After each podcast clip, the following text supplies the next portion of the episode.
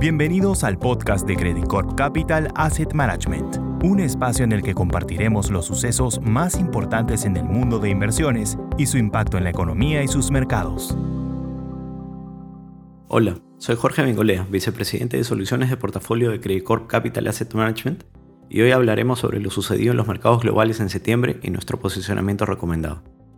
En Estados Unidos, la Fed subió 75 puntos básicos su tasa de interés a 3.25%, e incrementó significativamente la tasa máxima esperada para este ciclo contractivo del 3.8 al 4.6%. El emisor siguió transmitiendo un mensaje de forzar el mercado laboral a desacelerarse, por lo que también actualizó al alza sus expectativas de tasa de desempleo y a la baja las de crecimiento. Esto se dio en medio de datos mixtos de inflación, donde la medida total se desaceleró en agosto de 2022 por menores precios de la gasolina, aunque la medida núcleo sorprendió al alza, sugiriendo que los componentes más estructurales están sosteniendo la inflación, lo cual requiere una política monetaria agresiva a corto plazo. En cuanto a actividad económica, el mercado de vivienda ya está mostrando una desaceleración considerable, mientras que el mercado laboral empezó a registrar signos más contundentes de debilidad. Si bien la generación de empleo se ha mantenido sólida y es probable que siga así a corto plazo, las ofertas laborales y los componentes de disposición a contratar mano de obra por parte de las empresas ya notan caídas relevantes, esto lo interpretamos como una señal que la economía está empezando a sentir los efectos negativos de la política monetaria contractiva y la llevarán, en nuestra opinión, a registrar caídas adicionales leves en el PBI en 2023, con un aumento moderado en la tasa de desempleo y una desaceleración rápida de la inflación.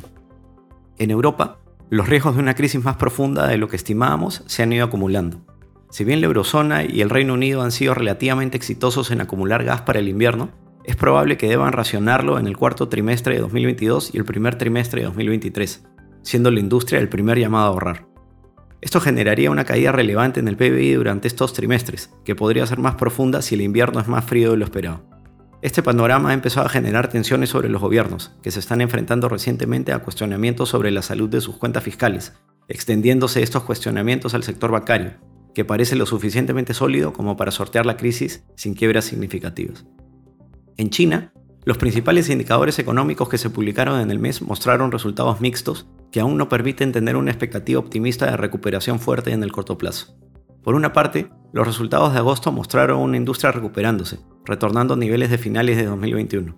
Asimismo, las ventas al por menor se aceleraron, especialmente en el mercado de vehículos, impulsadas por las políticas expansivas del gobierno. No obstante, la situación aún dista mucho de niveles prepandemia y el resultado positivo de estos indicadores nubla la visión sobre algunas deficiencias estructurales que mantiene la economía. Existen varios factores que generan dudas sobre el crecimiento en China. En primer lugar, la confianza del consumidor continúa en niveles mínimos históricos, debilitando las expectativas sobre el consumo de cara a 2023. En segundo lugar, los resultados de encuestas ejecutivos han caído y muestran señales de debilidad de la economía. Por último, y más importante, la crisis de la construcción continúa profundizándose.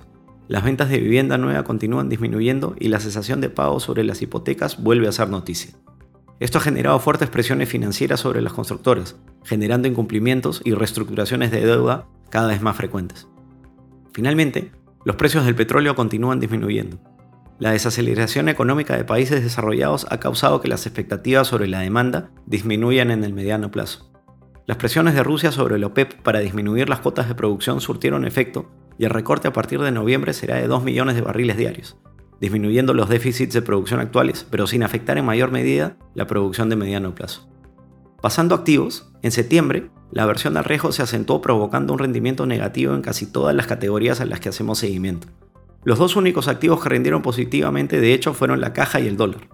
La renta variable global rindió menos 9.6%, alcanzando nuevos mínimos en el año, mientras que la renta fija rindió menos 4.6% por un repunte de las tasas base, y los commodities retornaron menos 8.1%, cerrando uno de los trimestres más complejos desde el 2008. Los factores detrás de este desempeño han sido los mismos que desde inicios de año, la inflación y los bancos centrales.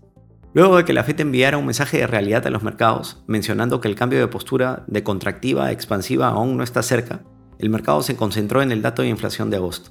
Como vimos, esta salió por encima de lo esperado, pero fue mayor el impacto de ver la inflación núclea acelerándose, pese a los esfuerzos de la Fed hasta el momento por controlar ese componente. En la reunión de política monetaria que siguió a dicho dato, la Fed sorprendió con un mensaje aún más contractivo de lo esperado, a través de las proyecciones que los miembros del directorio esperan sobre la tasa de referencia para los próximos años. Asimismo, el anuncio de estímulo fiscal financiado con deuda en el Reino Unido agregó un elemento adicional de incertidumbre en un momento en que su Banco Central lucha con una inflación no vista en décadas, obligándolo a intervenir en el mercado de bonos para controlar la volatilidad. Todo ello motivó una caída de los activos de riesgo, pese a que los indicadores de valorización y técnicos de corto plazo sugerían un mercado en sobreventa. Los precios atractivos normalmente vienen en periodos de mucha incertidumbre, pero potencian retornos de largo plazo. Dicho eso, aún esperamos que se materialice una recesión en Estados Unidos y Europa, a lo cual se suma el crecimiento muy débil que viene mostrando la economía china. En otras palabras, el régimen de volatilidad que estamos presenciando aún no ha terminado desde nuestro punto de vista.